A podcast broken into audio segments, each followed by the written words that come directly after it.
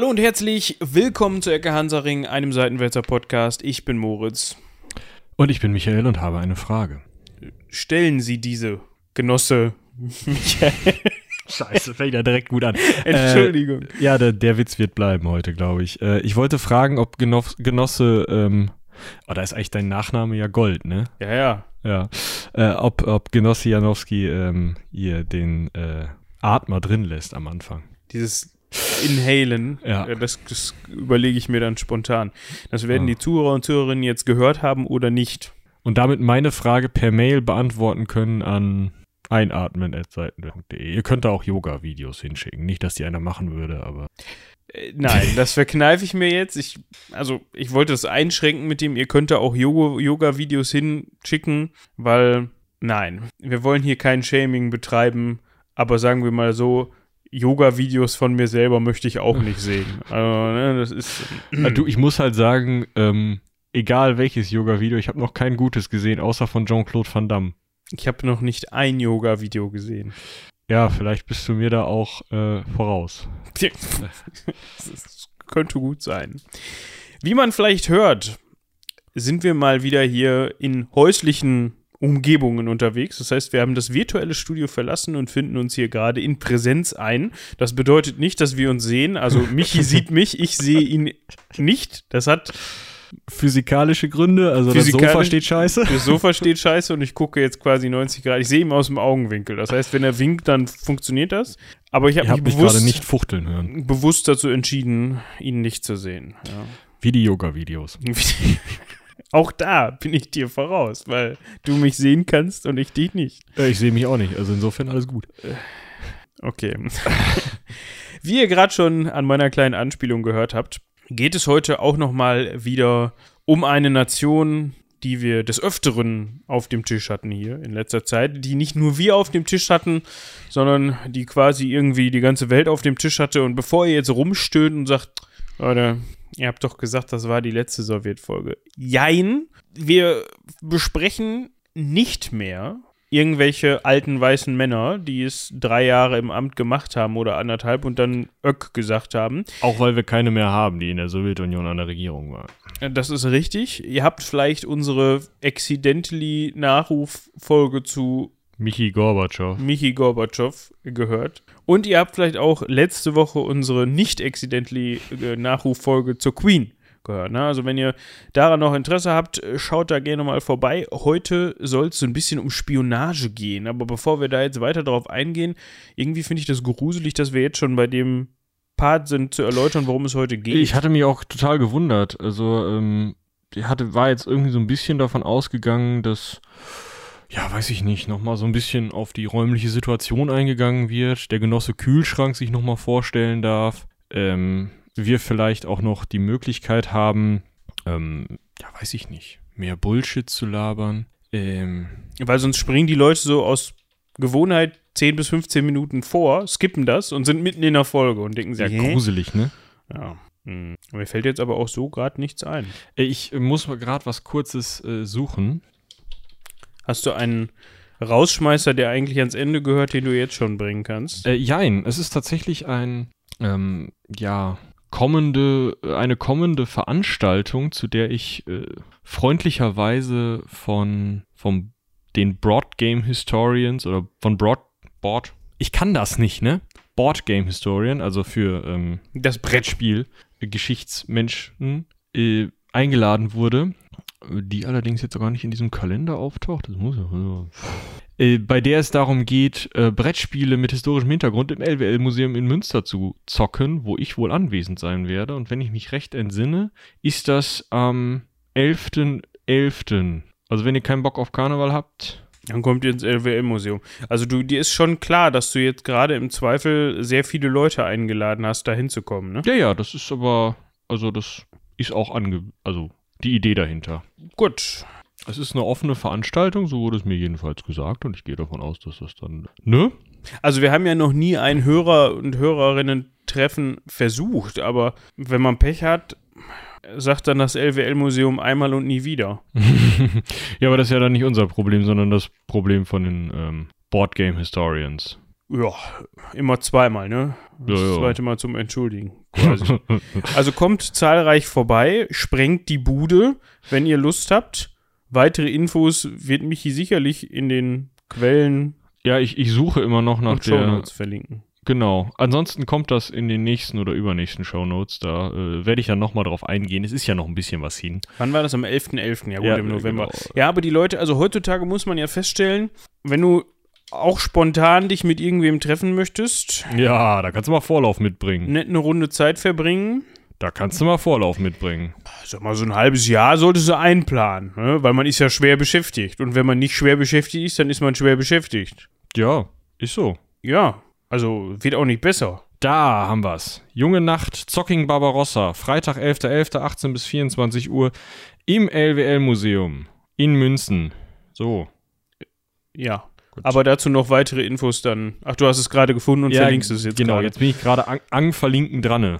An dieser Stelle kann ich auch noch mal kurz darauf hinweisen, dass ihr unsere Shownotes bzw. unsere Quellen und Verlinkungen jetzt immer gesammelt an einer Stelle findet, falls ihr das noch nicht mitbekommen habt. Wir haben es hier hin und wieder schon mal erwähnt, aber es kostet ja nichts, das nochmal zu machen. Unter den Folgen. Es kommt dann auf euren Podcast-Grabber an, ob das da auch auftaucht. Wenn nicht, dann müsst ihr einmal rüberhopsen auf seitenwälzer.de, dort die Folge raussuchen und da findet ihr dann einen Link zu einer ewig langen Liste, wo ab jetzt alle Folgen untereinander auftauchen und mit Quellen und Links verkuppelt werden können, wollte Ja, ich sagen. verknüpft, genau. Verknüpft.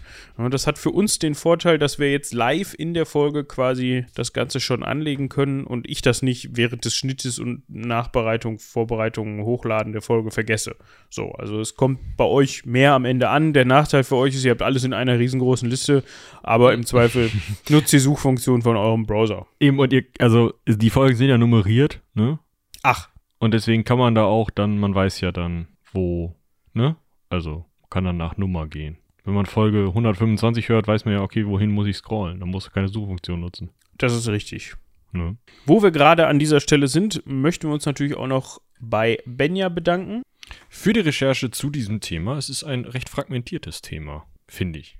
Ja, das ist richtig. Und ich finde, jetzt können wir, obwohl ich jetzt gerade die Aufnahmezeit nicht sehe, das ist ein bisschen ungewohnt. Wie soll ich sie dir sagen, damit Nein. die HörerInnen einfach einmal auch nochmal diesen Luxus des Nachstoppens und ähm, Machen bestimmt voll viele, alle. Ständig und nur. ja, gerade bei 9 Minuten 25. Ich finde, 10 Minuten sind okay, da kann man mal so langsam ins Thema reinstarten. Ja, es ist ja auch, es ist ja auch viel Thema da. Wie gesagt, sehr fragmentiert mit lustigen Fotos. Ich habe schon eins direkt vor der Folge verlinkt. Und äh, wir müssen über ein Boot sprechen. Wir müssen über ein Boot sprechen und weil das so fragmentiert ist, wissen wir noch nicht so wissen wir noch nicht so genau, wie lange das hier überhaupt dauert. Also es könnte sein, dass das mal wieder ausartet hoch 10. Es kann aber auch sein, dass die Folge diesmal ein bisschen kürzer wir- wird. Das seht ihr aber jetzt schon.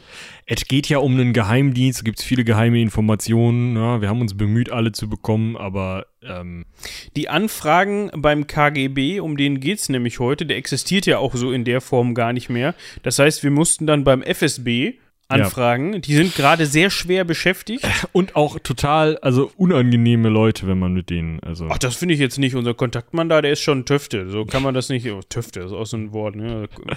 2000, nee, 1900 irgendwas hat angerufen und will sein Wort zurückhaben. der, der, der Punkt ist so ein bisschen, äh, er hat halt noch nie geantwortet und ich glaube, es ist der Pressekontakt, aber Der, also, das dauert ja auch so ein bisschen, die Infos rauszusuchen, die wir immer ständig anfragen, ne? Also, ständig. um das mal eben hier festzuhalten. Lieber nicht Kontaktmann oder liebe nicht Kontaktfrau beim FSB, bitte melde dich niemals bei uns. Jedenfalls nicht so, wie du pflegst, dich bei anderen Leuten zu melden, sagen wir es mal so. No front. Wir wollen keinen Streit. Okay. Also an dieser Stelle, das ist so ein bisschen wie die Mafia-Folge. Also nicht, dass ich den FSB mit der Mafia verbinden, vergleichen möchte. Da fühlen sich wahrscheinlich beide gehörig auf die Füße getreten. Aber ich meine das in dem Sinne, dass man eigentlich hofft, dass man mit dieser Folge, was wir eigentlich auch gar nicht können, in irgendeiner Weise für Aufsehen sorgt. Ja, ich, glaub, ich glaube, dafür haben wir tatsächlich die falschen Quellen. Also wenn wir jetzt zum Beispiel Felix Dzerzhinsky ausgegraben hätten und ihn fragen könnten, also so mit Weißt du, so ein paar Kabel anschließen, dann steht er wieder auf, mumienmäßig. Ja, genau. Also er sieht zumindest so aus. Ne? Ja, also, ähm, wie eben schon gesagt, es geht heute um den KGB, den Geheimdienst der Sowjetunion. Das ist ja schon wieder schwierig, ne? weil es geht ja nicht nur um den KGB, sondern es geht eigentlich um den KGB und seine Vorgänger, weil es wusste ich auch nicht. Ist nicht so, dass Lenin gesagt hat, so, wir gründen jetzt mal ein KGB. Ist so ein schönes Akronym, sondern äh, die haben sich entwickelt. Da hätte man jetzt auch von selbst drauf kommen können, wusste ich aber tatsächlich vorher auch nicht. Und was ich auch nicht wusste, ist, dass der KGB heute tatsächlich noch existiert. Da musste ich lachen, als ich das gelesen habe. Ja, wer, wer den wieder unter seiner Mütze hat, ne? Aber da kommen wir, glaube ich, am Ende der Folge zu, oder? Ja, also es gibt heutzutage sowohl den FSB als auch den KGB, aber wie gesagt, da sprechen wir nochmal drüber. Das Ganze ist natürlich, wie schon gesagt, ein Geheimdienst und wie auch schon angedeutet, ist ein Geheimdienst gerade wenn es einer ist, der in Zeiten aktiv war, die noch nicht so lange her sind, nicht besonders bemüht, seine Informationen in Gänze frei verfügbar im Internet zu verstreuen. Was bedeutet, dass wir natürlich auch begrenzte Infos dazu haben. Das kann man jetzt nicht vergleichen mit, keine Ahnung, dem Leben von, sag was, ist egal. Ne? So, Zar Nikolaus dem so und so. Genau, wo du quasi nachlesen kannst, an welchem Tag der wie oft und wie viel durch die Schüssel und so. Ne? Also das ist Ludwig der 14., über den können wir auch nochmal eine Folge machen, weil der ja den längsten hatte. Also den, den längsten Kronenzeitraum. Okay, ja. Aber äh, lass uns doch erstmal drüber reden. Mm, wir fangen sozusagen wieder ganz vorne an. Also wenn ihr euch nicht mehr erinnert, hört einfach nochmal die Lenin-Folge, die Stalin-Folge, die Khrushchev-Folge, die Brezhnev-Folge. Die Andropov und Tschernenko-Folge, äh, gut, die Gorbatschow-Folge könnt ihr eigentlich auch nochmal hören. Die ist ja jetzt noch nicht so lange her. Vielleicht habt ihr die auch noch im Gedächtnis, aber ihr könnt die einfach alle nochmal hören. Dann seid ihr wieder auf Stand und könnt dann mit uns gemeinsam da anfangen, wo alles anfing, nämlich 1917. Und das finde ich eigentlich schon turbo witzig. Da fangen wir gleich schon an. Also wir sprechen jetzt als erstes über Felix Dzierzinski. Dzerzhinsky. Dzerzhinsky. Kumpel von Lenin, wenn man so möchte. Und Lenin ist 1917. Ja? Also ihr habt vielleicht im Hinterkopf, wann da die Revolution war. 1917. 1917. Und er ist im selben Jahr noch, also Umsturz war im Oktober, Oktoberrevolution, ne? So. Und im, warte, 20. Dezember. Am 20. Dezember, auch noch kurz vor Weihnachten, als ob die nichts anderes zu tun hätten zu dem Zeitpunkt. Ja, gut, Weihnachten haben sie ja ausgemacht. Also in der Sowjetunion war ja mit Weihnachten nicht so weit her. Das war ja ein religiöses Fest. Also kurz vor dem 24. Dezember, der gar keine Bedeutung mehr hatte. Außerdem feiern die da ja am 6. Januar. Hat man sich gedacht, wir bräuchten mal sowas wie einen Geheimdienst, ne? Ich sag mal, einen Geheimdienst braucht jeder Staat. Aber wir brauchen mal sowas wie eine politische Geheimpolizei, die. Ähm, eine Spezialkommission zur Bekämpfung der Opposition ist, ähm, die Gefangenenlager für politische Gegner aufreißt ab 1918, die sie auch offiziell Konzentrationslager äh, nannte. Also kann man sich ungefähr vorstellen, was dort passiert ist, obwohl es natürlich nicht die Ausmaße angenommen hat wie in den Konzentrationslagern der Nazis. Ähm, also eine Truppe, die ja, in ihrem eigenen Sprech die außerordentliche allrussische Kommission zur Bekämpfung von Konterrevolution, Spekulation und Sabotage, die WCK oder Tscheka, ähm, also W steht für allrussisch, das hat man meistens weggelassen, deswegen dann Tscheka. Den Bums meinte man dann aufmachen zu müssen und hat sich damit einen Geheimdienst geschaffen, der eben nicht nur gegen ja, ausländische Spione, also nicht irgendwelche James Bonds eingesammelt hat, sondern tatsächlich gegen die eigenen Leute und ganz besonders eben auch gegen Leute im Zweifel sogar aus der eigenen politischen Richtung, die nicht ganz auf Linie waren, vorgegangen ist. Und wenn man sich das anguckt, was das für ein Laden war, März 1918 hatten die, hatte der, der Felix, der Dzerzhinsky, hatte 600 Mitarbeitende. Anfang 1921, das sind drei Jahre, 280.000 Leute. Also sind natürlich jetzt, also stopp das sind natürlich jetzt keine verbrieften, also schon irgendwie verbrieften Mitarbeiter und Mitarbeiterinnen, sondern das sind natürlich alle zusammengezählt, die irgendwo mal sich aufschreiben. Ja, das sind natürlich, kann natürlich auch die Hausfrau von Oma Ecke sein, die ja, mal aus dem Fenster guckt und den Stift und Zettel zückt und das mal dann eintütet und irgendwo hinschickt. Ja, genau. Also da, da ist auch, also da ist vielleicht nicht einfache Denunziation dabei, sondern regelmäßiges Denunzieren durch die Hausfrau. Ne? Also äh, Ja, ja. das, was man in der Stasi, die wir vielleicht auch nochmal besprechen können, äh, IMs nennt, ja, inoffizielle Mitarbeiter. Die werden da vielleicht auch noch dabei sein, aber das ist auch einfach viel, ja, Geheimpolizei halt. Also Leute, die einfach durchs Land reisen und Leute verhaften. Muss ja auch immer zu dritt sein. Ja, das Land ist groß. Ja, eben.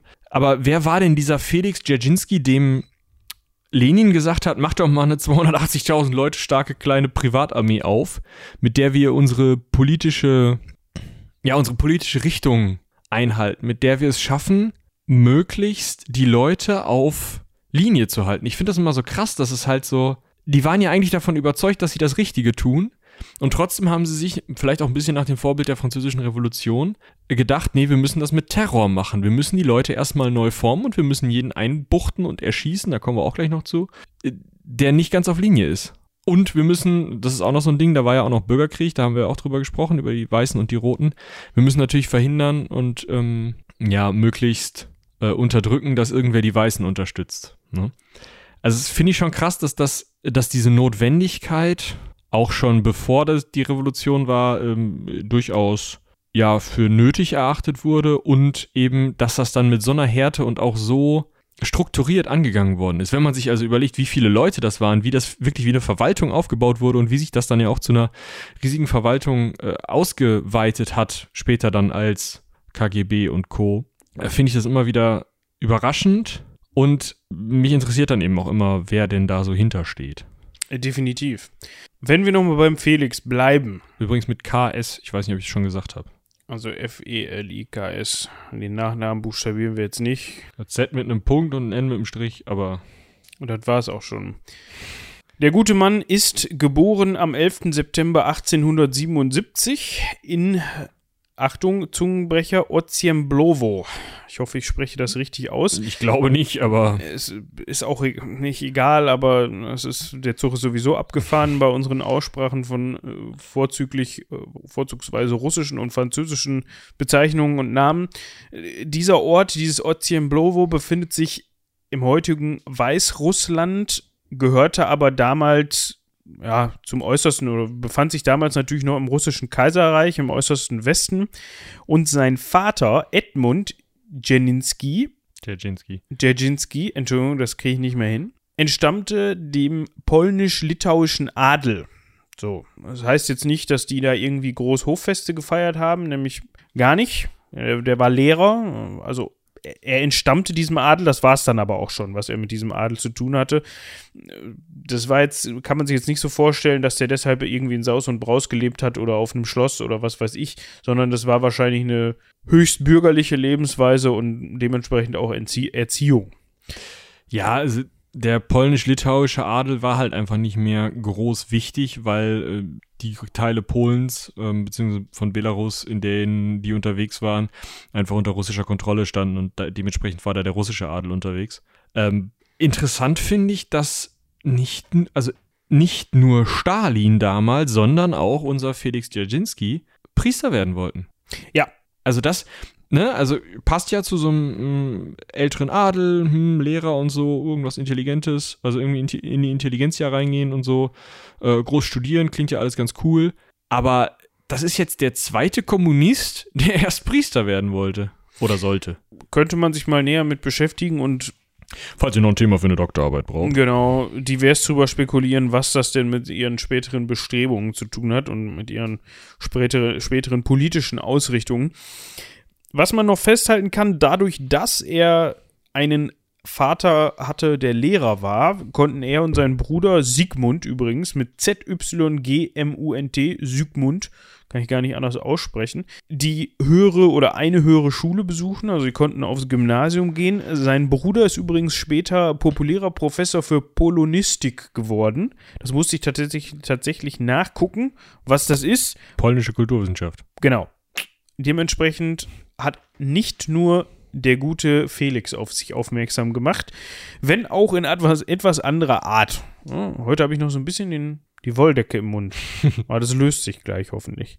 Ich hoffe auch. Also interessant, an der Schullaufbahn ist weniger die des Bruders, der ja Polonist wurde und also scheinbar die Schullaufbahn ganz gut durchgestanden hat, sondern mehr die von unserem Felix, weil der wegen revolutionärer Aktivitäten gleich mal vor seinem Abschluss exmatrikuliert wurde und somit konnte er sich auch sein Priesterseminar ähm, sonst wohin stecken, hatte das aber wahrscheinlich schon gar nicht mehr vor, weil er ja, wie gesagt, revolutionäre Aktivitäten veranstaltet hat, also schon in Richtung ähm, sozialistischer Parteien unterwegs war und äh, gründete, er gründete dann auch um 1900, er ist 1877 geboren, ist vielleicht auch ganz interessant.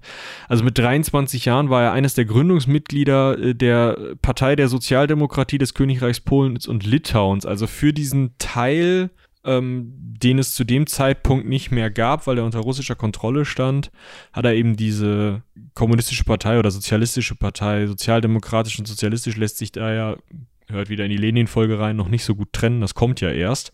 Äh, da eben hat er mitgegründet, ist da also vorne mit dabei und kommt dementsprechend äh, zum einen relativ häufig in ähm, Sibirien unter, also zweimal nach Sibirien, sechsmal inhaftiert, aber kommt genauso gut ab 1917 in die Bolschewiki rein, also in Lenins Partei mit und wird da Mitglied des Zentralkomitees, also ne, ZK, ihr erinnert euch. Er ist also einer derjenigen, der direkt vorne mit dabei ist und vorne mitkämpft gegen diese Übergangsregierung von Kerensky äh, in St. Petersburg und der wirklich dafür mitverantwortlich ist, dass die Bolschewiki in der Oktoberrevolution an die Macht kommen. Und er ist eben derjenige, auf den Lenin dann zeigt und sagt, so, wir sind jetzt an der Macht, wir brauchen eine Geheimpolizei, bring doch mal bitte alle Konterrevolutionäre um. Genau. Und das zeigt ja eigentlich schon, wie sehr Lenin selbst von seinem eigenen System überzeugt war. Wenn man direkt einen Monat später hingeht und sagt, Felix, hast dich gut geschlagen? Wir bräuchten da mal so ein Arschloch. Wie, wie meinst du denn das? Ja, so, weißt du, so ein richtiges Arschloch. Mit so einem Keller, schön, mit so gefliesten Wänden, und so. Ich habe da auch schon einen schönen Ort. Pass mal auf, hier, ähm, wo habe ich sie denn jetzt? Hier am, am, äh, das muss ich mir anhören. Lubjanka, ich weiß nicht, ob man das L mitspricht. Lubjanka, Lubjanka Platz. Es steht doch dieses schöne Gebäude, das wir auch Lubjanka nennen. Ähm, und äh, ich finde, das können wir mal so zur Geheimdienstzentrale umbauen. Hm? Was hältst du davon? Das ist jetzt im Moment äh, so ein Versicherungspuff ja, ist allgemeine russische Versicherungsgesellschaft drin, da kannst du doch einfach mal so ein bisschen, irgendwie mal so, das oberste Geschoss machst du dein Büro rein, ne, im dritten Stock oder so vielleicht auch. Und äh, im Keller, ja, sind halt zwei Kellergeschosse, da kannst du mal gucken, dass du da mal so ein bisschen Zellentrakt, dies, das, ne? Und dann machst du einfach mal, Felix. Das geht schon. Und Felix hat tatsächlich gemacht. Das muss man ja einfach so sagen. Ja, da war der Felix der Richtige für. Wie Michi gerade schon gesagt hat, hat im März 1918 hatte er 600 MitarbeiterInnen und im Januar, Februar 1921 waren es dann 280.000. Mehr oder weniger freiwillig, könnte ich mir vorstellen. Also da geht es ja auch dann eher weniger darum, dass man glühend, also viele da sicherlich dabei gewesen, die gesagt haben, yo, für die Sache mache ich das. Aber da rutscht man ja auch schnell mal so rein in so einen Job, ne? Wenn man das denn einen Job nennen kann. Ja, ich kann mir auch vorstellen, der wird, weil er ja dann äh, ab 1921 auch Minister des Inneren wird, äh, wird er auch da die Polizei mit drunter gehabt haben. Und das, was heute, also sozusagen die nicht Kriminalpolizei ist, die Miliz in, in Russland und so. Ja, auf jeden Fall hat man dann angefangen, ab August 1918 erste Ausweisungen durchzuführen und erste Gefangenenlager anzulegen, die man dann auch ganz offiziell als Konzentrationslager bezeichnet hat. Und es ist mit Zahlen natürlich immer so eine, so eine Sache. Offizielle Opferzahlen gibt es.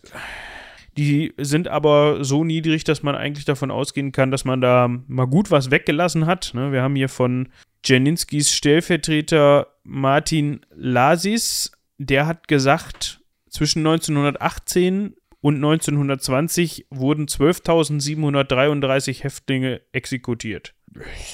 Also, also ziemlich genaue Zahl. Man geht aber eher davon aus, dass es wohl so zwischen 50.000 und 250.000 sind, die da weggekommen sind. Also, und das haben wir ja auch schon während der Zeit des großen Terrors besprochen, ne? ihr erinnert euch vielleicht. Ja, die Stalin-Folge. Ich meine, das ist jetzt davor noch, ne? Das hier. Ja. ja, ja, aber worauf ich hinaus wollte, ist, dass man natürlich da auch wenn man jetzt mal von irgendeiner Zahl zwischen 50 und 250.000 ausgeht, dass das natürlich nicht alles glühende Klassenfeinde beziehungsweise irgendwie Konterrevolutionäre sind und waren, sondern solche, die nach eigenem Ermessen, also mit eigenem Ermessen ist das Ermessen dieser tollen Vereinigung, dieses tollen Vereins gemeint. Wenn Felix deine Nase nicht passte, dann mag es schon mal passiert sein, dass du da im Keller eine Kugel bekommen hast. Genau. Ne? Also nicht nur glühende Konterrevolutionäre, sondern auch solche, die der Meinung von Felix nach das Potenzial hatten, solche zu werden. Ja.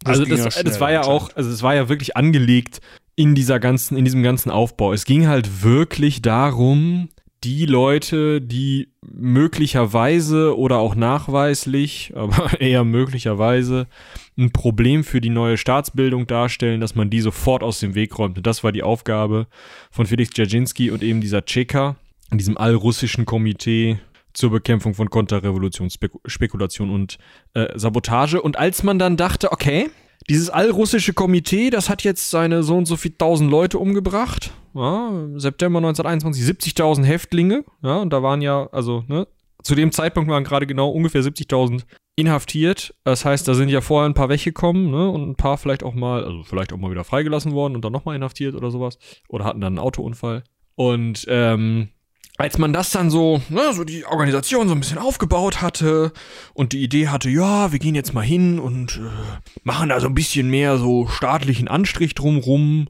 ja, ein bisschen hm, strukturierter das Ganze. Felix, pass mal auf, wir machen das wie folgt. Du hast jetzt so und so viele tausend Leute umgebracht, wollen wir alles gar nicht so genau wissen. Leg doch erstmal Feuer im Archiv, ja, und dann nennen wir den Laden jetzt GPU. Äh, das heißt, ähm, Vereinigte staatliche und politische Verwaltung. Und ähm, da bist du der Chef von. Ja? Ähm, und ich würde sagen, das ist jetzt die neue Geheimpolizei. Die Checker gibt's nicht mehr. Das Archiv gibt's nicht mehr. Ist nie was passiert. Und was mit den Gefangenen ist, Gefangenen ist, will ich auch gar nicht wissen. Okay?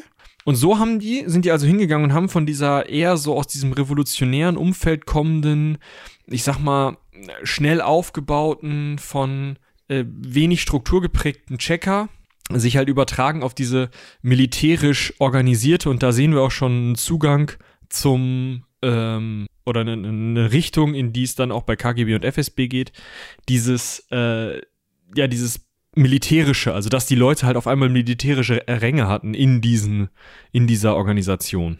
Ja, da ist Felix natürlich einfach ohne groß ähm, hin und her auch Chef von geworden, ist ja klar.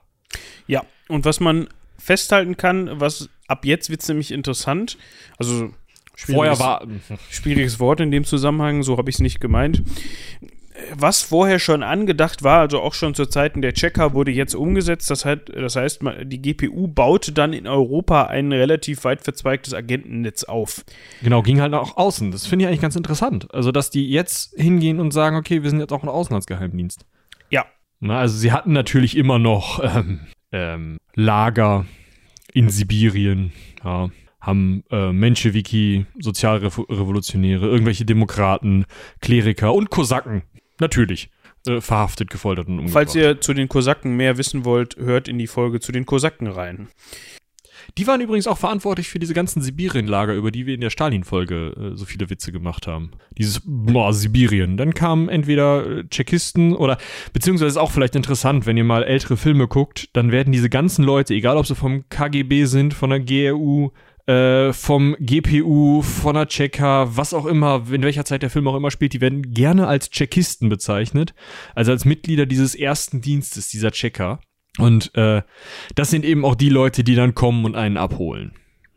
Ja, was ein bisschen, also die GPU hatte auch, das ist übrigens nicht die Graphics Processing Unit, die hatte, das heißt auch nicht äh, Grauen Panik Untergang und auch nicht Grote Wohl Peak Ulbricht, was drei, ähm, ja, äh, hohe Politiker in der DDR waren, weil die hatten, also die GPU hatte auch ähm, in der DDR zu tun.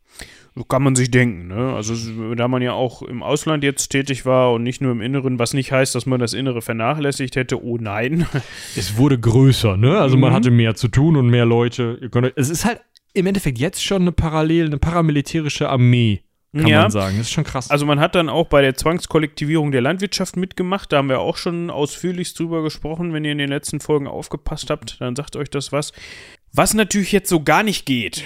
Man hat da jetzt diese GPU, also Geheimdienst, Schrägstrich, Geheimpolizei, Schrägstrich, Organ zur Unterdrückung von Konterrevolutionären im In- und Ausland. also so für alles. Genau, so ein, so ein Universalbenutzer, Allgemeinbenutzer, wie auch immer. Die hatten jetzt allerdings bisher noch überhaupt keine Befugnisse gegenüber Partei und Staatsapparat. Ah, ja, und wenn du dann überlegst, dass es ja jetzt losgeht, dass auch in der Partei selber, weil ja, also der Bürgerkrieg ist vorbei, man hat zwar irgendwie im Ausland Leute unterwegs und hat auch ein bisschen Sorge vor ausländischen Agenten, aber das Problem ist ja auch, dass der in dem anderen Büro, ne, der hat ja einen viel schöneren Aschenbecher. Da müssen wir was tun. Das kann ja nicht mit rechten Dingen zugehen, was der da macht. Nee. Wenn der so einen schönen Aschenbecher hat. Warum hab ich den denn nicht? Ja, wir sind doch hier, also Kommunisten, alle das Gleiche und so. Ich würde sagen, da müssen wir mal eine geheimpolizeiliche Untersuchung machen. So, und um damit den Aschenbecher. wegen den Aschenbecher. Genau. So. Ja, so. Und ab 1927, um das nochmal eben kurz zu erwähnen, der Felix starb übrigens 1926. Genau, äh, und zu dem Zeitpunkt war ja auch Lenin tot. Also da sind wir schon in Stalins Zeiten. Das finde ich ganz interessant. Ne? Also da fängt es halt an, dass dann auch in der Partei Aschenbecher untersucht werden konnten. Ja, so alt war er nämlich noch gar nicht. 9 wann ist er geboren? 40. 49, genau, 49 Jahre alt. Also das geht ja noch. Ja, das Problem ist, er war ja sechsmal inhaftiert, zweimal davon in Sibirien. Und äh, bei diesen Aktionen hat er sich leider die Tuberkulose eingefangen und ist dementsprechend auch dann an Folgen der Tuberkulose an einem Herzinfarkt gestorben. 1926. Also, Felix ist tot. Äh, nach Felix, vielleicht äh, kurzer, kurzer Einschub, ganz wichtig. Man hat dann nach Felix so ungefähr alles und jeden benannt, ja. Ähm, auch gerade, glaube ich, in Hinsicht auf zukünftigen Tourismus sehr, sehr gut. Ja, weil ich möchte gerne mit der Felix Dzerzhinsky fahren, einem Lust-Kreuzfahrtschiff von 1978. Wie ironisch. Ein Lustkreuzfahrtschiff. ja, Flusskreuzfahrt, aber ja, Achso, haben, ich, hatte Lustkreuzfahrtschiff verstanden. Ein Flusskreuz, aber trotzdem, das ist ja ein Kreuzfahrtschiff. Und ja, schön, ne? Kreuzfahrten sind ja eher zum persönlichen oder generellen Amüsement. Ja, es ist Da- also anwesend sind äh, ein, zwei, drei und vier Bett Deluxe-Kabinen mit Klimaanlage, Dusche, WC, 220 Volt Anschluss und großen Fenstern. Deluxe- und Halb-Deluxe-Kabinen verfügen äh, zusätzlich noch über einen Kühlschrank. Außerdem befinden sich an Bord zwei Restaurants, zwei Bars, ein Kiosk, ein Konferenzsaal, ein Musiksalon und ein Solarium. Ich weiß ja nicht, wenn ich mich so, ich bin jetzt sowjetischer Bürger Hm. und die Felix Dzerzhinsky hat ihren Stapel auf. Jung, 1978, ja. Jungfernfahrt. Und ich weiß jetzt so ganz ein bisschen, wer dieser Typ war und wofür der stand und was der so hauptberuflich gemacht hat. Mhm. Und ich höre davon Triple Deluxe Kabinen. Ja. Weiß ich jetzt nicht, ob ich mich gefreut hätte, wenn ich da von der politischen Führung so eine Kreuzfahrt geschenkt bekommen hätte. Ne? Auf der Felix Dzerzhinsky One-Way-Ticket. Wo fährt die Schön. eigentlich so genau hin? Über welchen Fluss? Ne? Aktuell fährt sie auf der Wolga zwischen Moskau und Nischni Novgorod. Das heißt, die, die, das Schiff ist noch in Dienst. Das Schiff ist noch in Dienst. Und die heißt auch noch Felix Dzerzhinsky. Natürlich. Ja, gut. Was, welch, welchen Kann die Grund nicht mal den. hätte Wladimir Putin, diesen Namen nicht zu nutzen? Kann die nicht mal den, den Nepper runterfahren oder so? Nee. Nee. Ja. Ja, gut, also das ist schon. Ja. Das, das stimmt. Der, der Vladi, der hat wahrscheinlich auch in jungen Jahren so einen Felix Dzerzhinsky-Poster im Zimmer hängen gehabt, als großes Vorbild. Davon ist auszugehen. Ich meine, er hat, das können wir vielleicht schon mal vorweg spoilern, äh, mal versucht, ein. Äh, warte, war er das oder war das noch? Nee, das müsste er gewesen sein. Genau, also er ist ja FSB-Chef irgendwann gewesen, ne? 1998. Äh, hat er dann da mal äh, den FSB, also die Nach Nachfolgeorganisation, ähm, reorganisiert. Und ähm, man hat auf jeden Fall mal versucht, vor dieser Lubjanka, Lubjanka, die, äh, warte, ich, ich, es tut mir echt leid, aber ich werde euch diese Aussprache, also nein, es tut mir leid, dass ich es nicht hinkriege. Ich werde euch diese Aussprache, äh, das übrigens die Metro, also die Metrostation heißt auch so und ähm, ja, die Aussprache davon, die werde ich euch verlinken. Ah, da ist übrigens der Kühlschrank am Start. Ja, der spricht auch sowas Grüß aus. dich, Kühli. Ja, auf jeden Fall, ähm, der Vladi äh, hatte da äh, seine Finger auch später dann drin und der wollte dann vor dieser Lubjanka, ähm, da war er aber schon Präsident, wollte er eine Dzerzhinsky-Statue aufstellen oder eine Statue von dem Typen, der unter dem Kaiser sozusagen der letzte gewesen ist, der diesen, äh, den Geheim, die Geheimpolizei äh, angeführt hat. Und dann gab es eine Abstimmung und die Abstimmung ging halt so 50-50 ungefähr. Und dann haben sie die Abstimmung abgebrochen und gesagt, nee, wir wollen ja keine Spaltung, wir machen mal nix. Ja, Okay. also gibt es deswegen keine Felix-Statue mehr vom Schade. KGB. Es gab mal eine, so ist nicht. Ach ja, und ähm, vielleicht schon mal als kleiner Hint, in Belarus stehen noch Felix Dzerzhinsky-Statuen ähm, und werden auch neue gebaut, ja. Mhm. Gut. Sympathischer Mann, habt ihr jetzt gehört. Ne? Toller Typ. Machen wir weiter. 1927 ist also die GPU nach dem Tod von Lenin und danach Dzerzhinsky jetzt auch für Partei und Staatsapparat zuständig und darf Leute aus dem Staatsapparat entfernen, was einem gewissen Herrn Ulyanov, Stalin, ganz gut passt. Aber das funktioniert ganz gut. Da kann man auch dann mal ein bisschen mit dem, mit der groben oder mit der feinen Klinge, je nachdem, was gerade geboten ist, voranschreiten. Ne? Da hatte man natürlich auch nach wie vor immer noch große Häftlingszahlen und die konnte man dann auch zur Zwangsarbeit einsetzen, unter anderem dann ab 31 zum Bau des Weißmeer-Ostsee-Kanals oder der sogenannten Baikal-Amur-Magistrale. Das ist eine Eisenbahnstrecke. Die ist ein bisschen was länger, Aber man hat sie bauen lassen. aber man hat sie bauen lassen. Müsst ihr euch Ja. mal angucken. Äh, kommen. Ich weiß jetzt gar nicht, inwie, ob das jetzt die hier Dingens ist oder nicht. Die ist auf jeden Fall lang. Im Sinne von lang. Im Sinne von 3800 Kilometer. Achso, ist die zweigt von der transsibirischen Eisenbahn ab. Ja. Okay. Also da kann man viele ZwangsarbeiterInnen beschäftigen. Genau. Was übrigens auch gemacht wurde, wo man schon in Partei- und Staatsapparat unterwegs war, hat man natürlich von der GPU aus, also dieser Nachfolgeorganisation der Tschecher, die Idee gehabt, ja, Militär, wir bauen auch mal Armeeeinheiten auf. Ja, und diese Leute, die in diesen Armeeeinheiten sind, die bauen wir dann auch in die Armee ein, sodass dann in der Armee auch mal geguckt werden kann, ob da nicht noch jemand am Eisenbahnbau sich betätigen möchte. Am Ende war das aber noch nicht genug. Also es reichte nicht, dass es nicht genug ähm, Zwangsarbeiter gab, sondern es reichte Stalin noch nicht und deswegen hat er dann eine, ja, Neuorganisation nochmal befohlen und hat das Volkskommissariat für innere Angelegenheiten, den NKWD, gegründet, was das Innenministerium am Ende war. Also es ist eine, eine, eine Eingliederung mehr oder weniger in das Innenministerium oder Umgliederung hin zum Innenministerium. Also hier sind jetzt äh, auch Polizeikräfte mit drin. Also vorher waren die irgendwie so angegliedert und hm, Verkehrspolizei nicht und so. Und hier ist es eben so, dass jetzt alles zusammen ist. Alle Sicherheitsorgane sind zusammen unterwegs. Wir haben diesen ähm, GPU, diesen äh, Geheimdienst, Inlands- und Auslandsgeheimdienst. Äh, wir haben aber auch mit da drin irgendwie unterwegs die Mul- Miliz, ähm, ja, irgendwelche Verkehrspolizisten und sowas. Die LKWs draußen sind da auch mit drin. Ähm, Im Endeffekt alles, was irgendwie in Richtung Sicherheitsapparat geht, teilweise Feuerwehr und sowas, hängen da erstmal mit drin. Und damit versucht man dann eben möglichst ein, ja, eine möglichst starke Einheit zu finden, Einheit zu bauen, die diese stalinistischen Säuberungen durchführen kann. Das Ganze machen sie für vier Jahre unter einem Herrn Jagoda, der dann, wenn ich mich recht entsinne, ich schaue es gerade nochmal nach, 1938 erschossen wurde. Äh, übrigens, falls es irgendwen interessiert, ähm, Jagodas Vorgänger wurde auch erschossen. Ähm, und sein Staatssicherheitschef Jeschow, der also dann diesen, ähm, diesen Umbau von eigentlicher Geheimpolizei und anderen Zusammenbau sozusagen, in diesem Zusammenbau dann nur diesen Geheimpolizeiteil erst übernommen hat und dann erst in dieses Innenministerium gegangen ist, der wurde auch erschossen.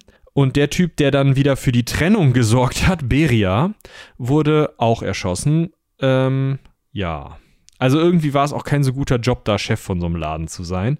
Wir können aber auf jeden Fall erstmal festhalten, für die nächste Zeit sitzen alle Geheimdienste und alles, was mit irgendwie Geheimpolizei, Sicherheit und sowas zusammenhängt, als Innenministerium zusammen und darunter organisiert sich dann das Ministerium für Staatssicherheit bzw. Volkskommissariat für Staatssicherheit NKGB innerhalb dieses Innenministeriums erstmal.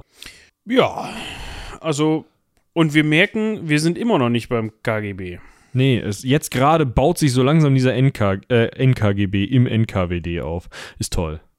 Ja, und wie gerade schon gesagt, wir sind immer noch nicht beim KGB, über den wir heute eigentlich primär sprechen wollten. Aber das geht nicht, ohne auch die ganzen Vorgängerorganisationen zu erwähnen, wie wir schon gesagt haben.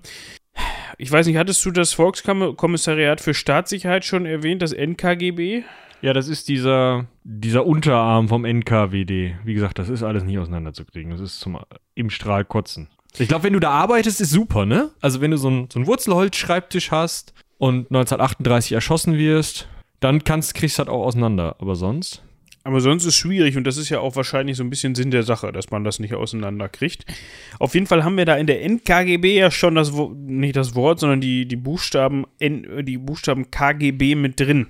Und 1954 war es dann soweit, dass wir das Ganze endlich KGB genannt haben, was aber jetzt nicht bedeutet, dass der, der KGB die NKGB, äh, nicht die, sondern die NKWD ersetzt hat, sondern vielmehr war er Unterarm oder Teil dieses Apparats.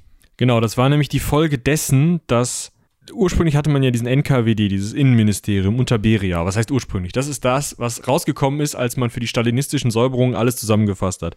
Und Beria hat dann versucht, es noch stärker zusammenzufassen. Irgendwann hatten dann ähm, es gab ja, die Malenko-Folge haben wir äh, gemeinsam durchgestanden, wir haben die Khrushchev-Folge gemeinsam durchgestanden und wir wissen, dass es da immer wieder Querelen gab und dass Beria versucht hat, auch die Macht an sich zu reißen. Und diese, dieses Macht an sich reißen, und diese, diesen Versuch, das Ministerium für Inneres und Staatssicherheit, das NKWD, später hieß es etwas anders, aber das NKWD, äh, an sich zu reißen und da komplett die Macht zu sichern und damit Malenko und Khrushchev auszuschalten, äh, das ist eben in die Hose gegangen für Beria, beziehungsweise in den Keller und dann pff, und Beria war also das schlechte Beispiel, was passiert, wenn man die Macht zu sehr bündelt.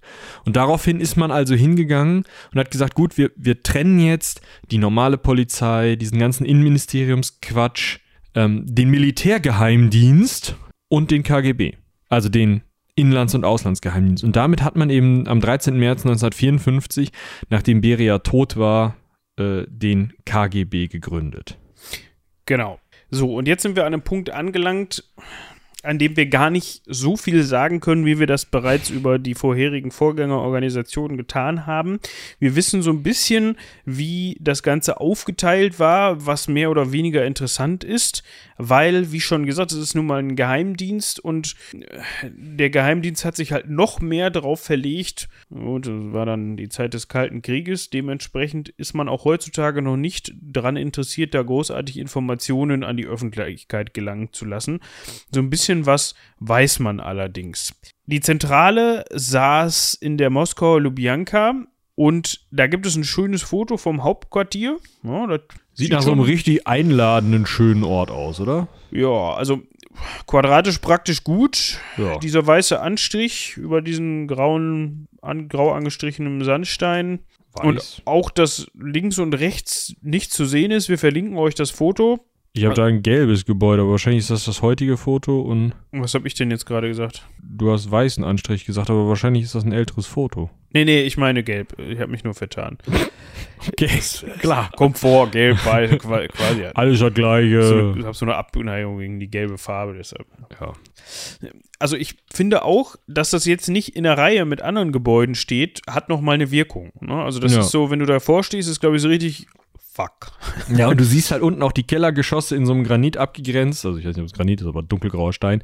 Das ist auch so ein bisschen da Keller. Ich weiß jetzt aber gar nicht, ob die gerade unbedingt in diesem Gebäude jetzt diese berüchtigten Keller hatten. Hatten sie. Also definitiv zumindest die Checker und die Nachfolgeorganisation hatten die und auch äh, während der Frühzeit des KGB zumindest gab es dort unten Gefängnisse und zumindest wird geunkt, dass selbst heute noch da unten Gefängnistrakte unterwegs sind. Ja, also Weil ist ja auch eine schöne Kontinuität, ne, dass man auch mal den Geheimdienst einfach mal da lässt, wo er ist. Ja, der KGB war in der Lubjanka. Da kann man den FSB da auch unterbringen. Wir können ja mal ganz kurz eben reinschauen, wie der KGB organisiert war. Mhm. Ja, also da, da gibt es diverse Verwaltungen bis hin zur, jetzt muss ich mal gerade gucken, 16. Hauptverwaltung. bis hin zur 16. Hauptverwaltung. Wir können das einmal auszugshaft machen. Die erste war zum Beispiel für die Auslandsaufklärung zuständig. Ja, das heißt, geheime, Sammeln von geheimen Informationen im Ausland. Kann man sich ungefähr vorstellen, was das zu bedeuten hat, wenn wir hier nochmal reingucken. Äh, russische James Bonds, ne? russische James Bond. Äh, Es gibt aber auch sowas wie die fünfte Hauptverwaltung, die dann für pol die politische Polizeistudien zuständig war. Die hat sich dann um ideologische Probleme gekümmert. Also, Aber da seht ihr eine ganz interessante Sache. Ähm, wir haben die Auslandsaufklärung, die politische Polizei, die Spionageabwehr und auch die militärische oder, oder die Spionageabwehr innerhalb des Militärs in der dritten Hauptverwaltung, das haben wir alles unter einem Dach plus äh, so Gedöns wie äh, Kryptographie, ähm, Observation und Überwachungsausrüstung, ähm, Personenschutz und so. All das ist alles unter einem Dach beim KGB und das ist was ganz anderes als in den USA.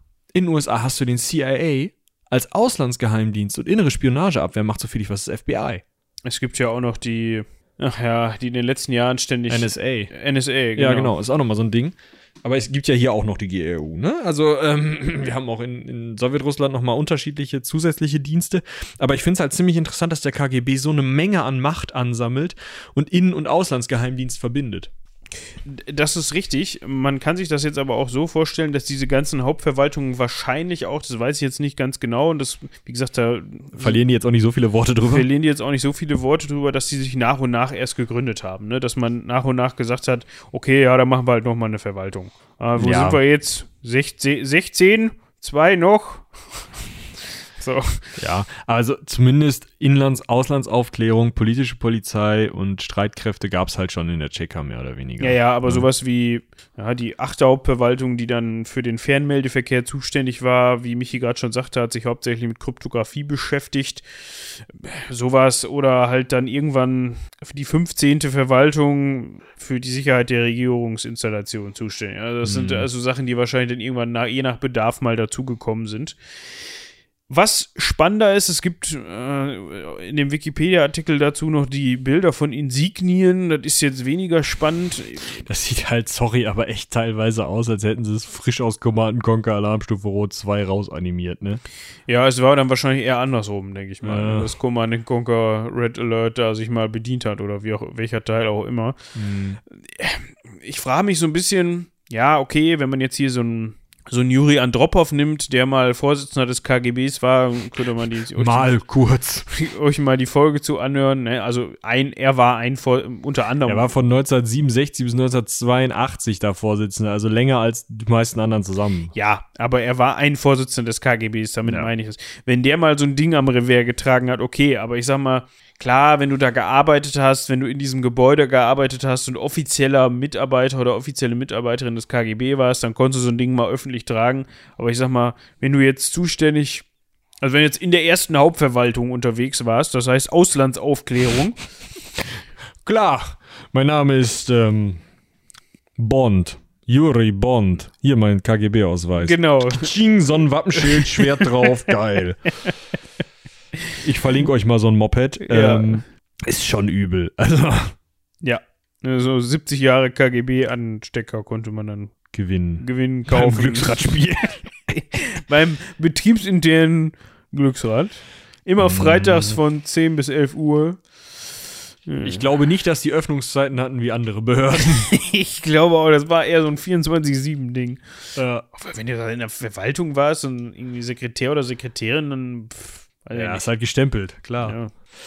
Ja, also was wir aber festhalten können, der KGB ist also das, was dann am längsten in der Sowjetzeit nach dem Krieg 1954 bis 1991 tatsächlich als Inlands- und Auslandsgeheimdienst fungiert, der sowohl die Auslandsspionage übernimmt, also wie gesagt, James Bond die kannte, ähm, aber auch die Gegenspionage, also das, ähm, die Abwehr von äh, Spionen im eigenen Land, die Kontrolle von Regimegegnern, ähm, die Bewachung, also das, was der Secret Service macht, ähm, von Parteimitgliedern, von Staatsführung äh, halt einfach, also von den wichtigen Leuten, äh, die Bewachung von Staatsgebäuden, die gesamte Kryptographie für ähm, ja, Funk und was weiß ich was für Fernmeldekrempel, also und die Überwachung des Militärs auf eine Art auch. Also im Endeffekt hat diese, dieser KGB alle geheimdienstlichen Tätigkeiten unter meistens Juri Andropovs Mütze und setzt dabei ganz anders als äh, zum Beispiel die CIA, die ja auch gerne mal so Flugzeugflüge über die Sowjetunion gemacht hat oder mal einen Satelliten hat steigen lassen, ganz viel auf menschliche Quellen, also ganz viel auf dieses informelle Mitarbeiter, ich kenne wen, der wen kennt, ich gehe irgendwo rein und fotografiere mal was. Ich ähm, frage Leute aus, ich nehme Leute gefangen und frage äh, und, und ja, foltere die dann und frage sie dann aus. Ich lasse, sorge dafür, dass Menschen einander denunzieren im, im, im inneren Bereich. Diese ganzen Sachen, darauf ist der KGB spezialisiert und deswegen hat er, glaube ich, auch nochmal so einen etwas anderen Ruf als die CIA. Es ist ja irgendwie schon so, dass man bei der CIA jetzt eher so an so, keine Ahnung, Lasersatelliten mit Raptoren im Weltall denkt und beim KGB dann doch eher an so, ja, Folterkeller halt. Das kommt halt eben auch daher, dass sie eine etwas andere Art der, ähm, der Geheimdienstarbeit hatten, was natürlich auch einfach daher rührt, dass der Staat nicht demokratisch ist und dementsprechend die Mitarbeiter eben keinerlei Kontrolle unterlagen, außer von den zwei, drei Nasen, die da im ähm, Zentralkomitee äh, der KPDSU saßen und da irgendwie vielleicht mal ein bisschen Berichterstattung bekommen haben. Aber im Endeffekt ist das ein Staat im Staat ohne große Kontrollorgane und mit einer nicht zu verachtenden 480.000 Mitarbeiter offiziell. Ähm, also das sind halt, ist halt ein Riesending. Außerdem hatten die dann noch mehrere militärische Einheiten. Ja, also wirklich Militär beziehungsweise ähm, militärisch ausgebildete Einheiten, die direkt unter dem KGB standen. Das sind also, das ist halt wirklich auch eine Armee. Und dazu kommt noch, dass sie eben in der Armee Leute hatten, die im Zweifel auch mal Kontrollen übernehmen konnten. Also das ist schon eine, ja, mehr als man vielleicht von der CIA oder so erwartet, auch wenn man vielleicht der einen oder anderen Verschwörung, äh, dem einen oder anderen Verschwörungsmythos aufgesessen ist. Trotzdem gibt es noch den GRU, für den, über den wir vielleicht kurz reden müssen, weil der viel macht, was man vielleicht dem KGB zu, zusprechen möchte, aber ähm, was ja sozusagen eine Konkurrenzorganisation ist. Es ist nämlich die militärische, der militärische Geheimdienst, der äh, intern im Militär aufgebaute, aus Militärangehörigen aufgebaute Geheimdienst, der zwar auch für die politische mh, Struktur im Militär zuständig war, aber, aber wo es auch besonders wichtig war, dass der eben nach außen hin ähm, militärische Spionageabwehr macht. Und heute eben ist er ganz besonders unrühmlich bekannt dafür, dass Mitglieder der GRU einige der Anschläge, die äh, so in äh, gegen Regimegegner, gegen Putins Regime äh, ja, verübt wurden, äh, für die ist der GRU zuständig gewesen oder die GRU. Unter anderem Alexander Litvinenko soll von, vom GRU tatsächlich vergiftet worden sein. Ähm, das finde ich schon, oder Anna, Anna Politkovskaya ist ja auch vielleicht äh, bekannt, Ja, die ja. erschossen wurde. Äh, Sergei Skripal, das soll alles GRU gewesen sein und eben nicht die Nachfolgeorganisation des KGB, der FSB. Ich denke mal, die werden da auch teilweise Hand in Hand arbeiten. Ne? Das ist jetzt nicht so, dass man da jetzt sagen kann, oh nein, äh, wie, wie auch immer, FSB oder wie auch SWR oder wie auch immer. Äh, SWR ist der Inlandsgeheimdienst. Ja, ja, aber wo jetzt wie vergiftet Ja, wird, ne? Ist ja auch egal, dass da jetzt gesagt wird, das sind aber lupenreine Organisationen und der GRU, das sind die schlimmen Finger. So ist das jetzt nicht. Da werden sicherlich ganz viele Informationen ausgetauscht und die werden auch in vielen Fällen zusammengearbeitet, aber wenn es dann um die Ausführung bestimmter Befehle geht, dann nimmt man halt MitarbeiterInnen der einen oder des anderen Dienstes quasi. Ich Was kann ich- mir auch vorstellen, dass, weil der GRU ähm, den Zerfall der Sowjetunion fast unbeschadet an Struktur überlebt hat, dass da einfach noch mehr, ich, in Anführungsstrichen, Profis unterwegs sind. Ja, das, das kann ich mir auch vorstellen. Was ich ganz interessant finde, dem einen oder der anderen dürfte der Begriff Spetsnaz äh, bekannt vorkommen. Das ist ja quasi, ja, wenn man in irgendeiner Form mal irgendein Spiel gespielt hat, wo mit äh, Pistolen um sich geschossen wird, dann wird ja schnell äh, und oder irgendwelche Teams gebildet werden, keine Ahnung, Amis gegen Russen oder wie auch immer, dann heißen die Russen ja immer schnell Spetsnaz. Das sind quasi die Spezialeinsatzkräfte, So ein bisschen die Navy Seals vielleicht. ja, so ein bisschen die Navy Seals und die Spetsnaz sind eben der GRU untergeordnet. Ja, also die gehören zur GRU. Genau, also das äh, FSB hat auch eigene äh, Spezialeinheiten, äh, Wimpel und Alpha, äh, die halt für die Terrorbekämpfung gedacht sind. Das sind ähnliche äh, äh, Organisationen wie diese Space Nuts, aber eben längst nicht so bekannt und auch längst noch nicht so alt. Sind die Spetsnaz mit der KSK zu vergleichen? Ja, vielleicht. Obwohl das ja auch so eine. Gibt's die noch? Ja, die gibt's noch. Noch. Ich wollte gerade sagen, noch. Da auch hier und da mal Kritik gewesen und sowieso. Also die Kommando-Spezialkräfte meine ich. Ja. Kommando-Spezialkräfte hatten halt das Problem, dass sie ähm, komischerweise, wenn man viele Leute in Uniform ganz lange, ganz eng zusammen trainieren lässt, einen sehr dichten Chorgeist haben und dann Nazis unter sich hatten und da irgendwelche Reichskriegsflaggen aufgehängt haben und sowas. Ja, gut. Ja, das ist so. Und da halt nicht drüber geredet wurde und dann kam noch dieser Stunt, mit dem, also da nicht drangegangen wurde. Das heißt, du weißt halt nicht, äh, ob die politisch überhaupt äh, den Staat verteidigen wollen, den sie verteidigen sollen, sozusagen in Teilen.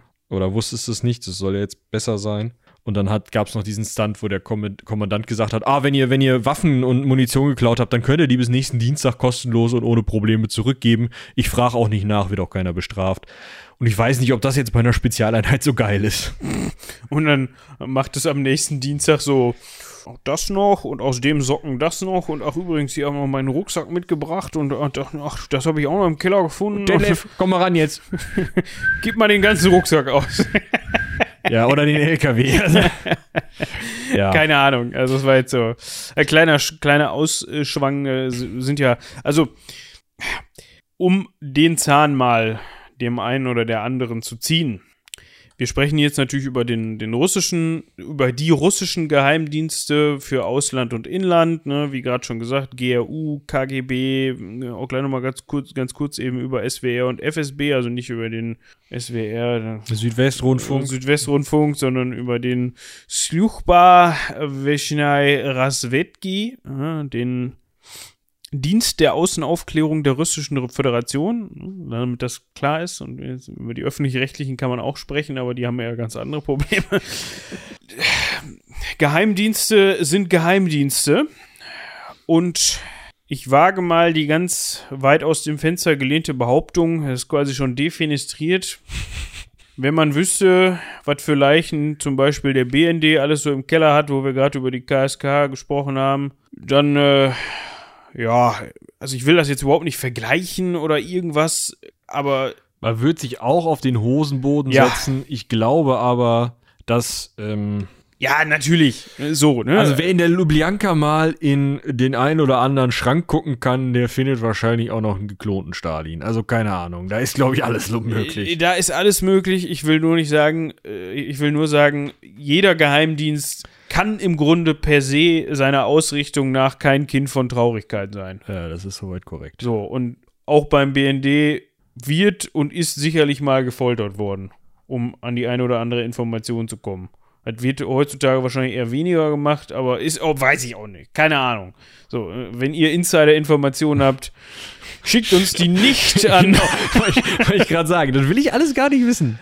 Ja, es ist, äh, wir wollen auch nächste Woche noch podcasten, dementsprechend. Und Ja, nicht nur für Mitglieder des BND, also quasi so im Intranet. Boah, da habe ich einmal gearbeitet. Mache ich auch nie normal. Ne? Im Also- Intranet des BNDs. Nee, in, in einem Intranet. Also, Also. ich kann euch nie empfehlen, in die interne Kommunikation bei Unternehmen zu gehen. Die Leute sind zwar alle immer super nett, aber es ist doch teilweise echt frustrierend, wenn dann niemand liest, was du da intern kommunizierst. Was die Leute aber gelesen haben, war das Memo, das Boris Jelzin geschrieben hat, bei dem es hieß so, wir lösen den KGB jetzt mal auf. Das hatte unter anderem damit zu tun, dass man sich im August 1991 gedacht hat, so ein Putsch jetzt. Der Gorbi ist ja sowieso doof. Ja. Und ähm, wir machen jetzt mal einen Putsch. Der ging jetzt nicht primär und ausschließlich vom damaligen KGB-Vorsitzenden General Wladimir Khrushchev. Ja, hier, muss, hier ist Verwechslungsgefahr. Das hat nichts mit Khrushchev zu tun. Der heißt nur sehr ähnlich. Der schreibt sich aber auch anders. Also der Khrushch- Khru- Khrushchev. Ja, korrigiert mich. Macht er eh nicht. Also egal. Aber der war unter, unter anderem auch dran beteiligt und vielleicht sogar auch ein bisschen mehr. Und da hat man dann gesagt, Weißt du, Wladimir ja, ist noch alle irgendwie Wladimir. ist ein beliebter Name. Machst du mal, komm, gehst du mal, machst du mal nicht. Weiß gar nicht, der ist wahrscheinlich im Gegensatz zur Tradition. ja. Äh, also, äh, in sowjetischen Zeiten hätte man jetzt erwartet, dass äh, er als ähm, in guter Tradition als KGB-Vorsitzender entweder zum Vorsitzenden des äh, Zentralkomitees des ZK, der ne, also so wie Andropov, oder Geller pff, wie Beria. Was jetzt passiert ist, ist, er wurde am 22. August ähm, ersetzt, des Jahres 1991, wurde zu einer langen Haftstrafe verurteilt. Später hat er aber eine Amnestie bekommen und war ähm, bis Oktober 2007, er ist im November 2007 verstorben, ein gern gesehener Gast im Präsidentenpalast von Wladimir Putin. Oh, Komisch. komisch. Was mit dem KGB passiert ist, der ist umorganisiert worden durch Vadim Viktorowitsch Bakatin zum FSB und zum SWR. SWR, wie gesagt, Inlandsgeheimdienst, also, äh, Quatsch, Auslandsgeheimdienst. Ha! SWR ist der Auslandsgeheimdienst, also hier James Bond, ne? Könnt ihr euch vorstellen. Und äh, FSB ist der Inlandsgeheimdienst. Die machen dann so Stunts wie mit ähm, verschiedenen ähm, Sondereinheiten, irgendwie Terrorabwehrversuchen, ähm, Kriminalität, organisierte Kriminalität bekämpfen, es soll Wirtschaftsspionage geben, Personal, äh, ach so, nee, das ist, die haben auch sieben Abteilungen und eine davon ist die Personalabteilung. Ich hatte jetzt Personenschutz gelesen, das wohl nicht. Also, das ist im Endeffekt, naja, die Aufgaben, die meisten der Aufgaben, die der KGB im Inland übernommen hat, übernimmt jetzt also der FSB. Und tatsächlich ist es so, dass, weil ja Wladimir Putin lange Chef des FSB war, äh, viele Kumpels von Wladimir Putin jetzt eben im Staatsapparat unterwegs sind und dementsprechend äh, man vielleicht sogar von einer FSBisierung der russischen Regierung sprechen kann oder des Staates. Also diese Strukturen aus dem FSB, so gescheitert der Putsch des KGB auch war, hat dann der Geheimdienst doch irgendwann langsam übernommen. Ja, übrigens befindet sich die Zentrale des FSB immer noch in der Lubjanka. Klar. Äh, Dementsprechend auch dazu, ob da noch Gefängnisse unten drin sind oder nicht. Also, es ist alles möglich. Ich finde es ein bisschen interessant, muss ich ganz ehrlich sagen, dass man dann sagt: Okay, pass mal auf, der Chef vom KGB hat geputscht. Wir machen das jetzt mal neu. Ja, aber wir behalten die Leute. Ja, und nennen das anders. Und das Hauptquartier ist im selben Gebäude. Gut, die haben einen anderen Chef, aber. Ja, Keller ist der gleiche. ich wollte gerade sagen. Also ab und zu mal ein anderes Schild außen dran machen kann ja nicht schaden. Mhm, Ganz im Gegensatz zum SWR, ne, also zum Dienst der Außenaufklärung der Russischen Föderation. Der hat ein neues Gebäude bekommen. Toll. Ob das jetzt neu war oder nicht, weiß ich nicht. Auf jeden Fall, also jetzt wäre mir fast was rausgerutscht, das darf ich jetzt nicht sagen, das sage ich hinterher nach der Folge. Nicht, dass ich irgendwelche Geheiminformationen hätte, aber das geht wirklich zu weit. Da kriegen wir wirklich irgendwelche wütenden Mails oder sowas. Äh, Ist im Außenbezirk von Moskau, ist so ein Betonklotz oder mehrere Betonklötze. Ein bisschen mehr Schön. Platz als in der Lubjanka. Aber ja, auch dazu muss man natürlich sagen, die haben wieder verschiedene Verwaltungen. Also jetzt so SWR, da gibt es dann auch die äh, wissenschaftliche und technische Aufklärung, zum Beispiel Verwaltung X oder Verwaltung S, illegale Netzwerke oder Verwaltung PR, politische Aufklärung und so weiter und so fort. Und was ich an der Stelle ganz interessant finde, da gibt es nämlich jüngst noch News zu. Mal eben hier gerade gucken. Und zwar hat der gute Putin jüngst, hm, im Juni 2022 hat er das von sich gegeben, die Industriespionage zur obersten Priorität für den Auslandsgeheimdienst gemacht. Also nach dem Motto, aber wenn uns die, also öffentlich, ne, der hat das, äh, in wurde live im Fernsehen übertragen, wie er diesen Betonklotz besucht hat und dann da auch gesagt hat, übrigens Jungs, macht mal jetzt bitte ganz viel Industriespionage. Das war so sein, seine Antwort auf die Sanktionen, Sanktionen, ja. genau, so nach dem Motto, ja gut, wenn ihr uns sanktioniert, dann wir das Zeug nicht mehr von euch kriegen, spionieren wir euch halt aus und gucken, wie wir es selber machen können. Ja, gucken wir mal, wie erfolgreich das wird. Also das sind alles so, wie, wie schon gesagt, ne, mehrfach jetzt an der Stelle erwähnt. Das sind natürlich auch alle Sachen, die wir irgendwie Aus den Medien. aus den Medien, das ist natürlich noch, das, was wir für den KG, KGB gesagt haben, gilt hierfür natürlich noch. Die Wolldecke ist immer noch nicht raus, oder? Hunderten, die ist wieder da, das ist das Problem. Ja, da müssen wir aufhören. mehr. Die, da dringen natürlich noch weniger Informationen, die man nicht haben soll, nach außen. Und das ist in unserem Fall, also wie gesagt, wir wollen es auch eigentlich gar nicht so ganz genau wissen. Eigentlich schon, aber wir wollen es euch nicht erzählen. Also wir würden es euch auch erzählen, aber wie sagten, sagen so Agenten immer so gerne, da müsste ich sie töten. Es, es, es, und das wird ein ganz schön wird Arbeit für uns. Tennisarm, das ist, nee.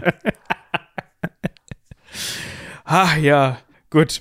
Auf den Karlauer nochmal. Ja, ich glaube, wie Michi gerade schon sagte, Wolldecke. Wolldecke. Dementsprechend, viel mehr können wir euch auch dazu eigentlich gar nicht erzählen, worauf man jetzt noch so ein bisschen eingehen könnte, aber das hat Michi auch gerade schon angerissen, ist die FSB, FSBisierung, das ist ein ganz fieses Wort, des Staates.